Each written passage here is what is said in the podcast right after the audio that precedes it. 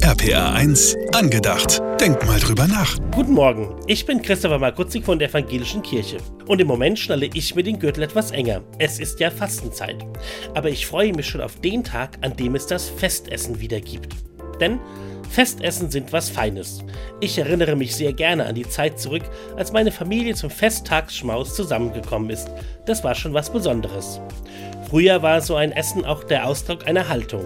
Denn ein besonderer Tag musste gefeiert werden. Egal ob Ostern, Weihnachten oder wie jetzt aktuell Kommunion oder Konfirmation.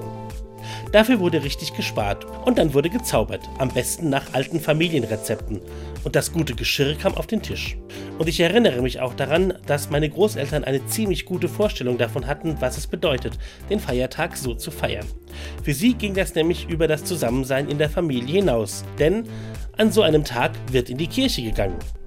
Bei Omi und Opa gab es immer etwas, das an so einem Tag mit Gott zu tun hatte.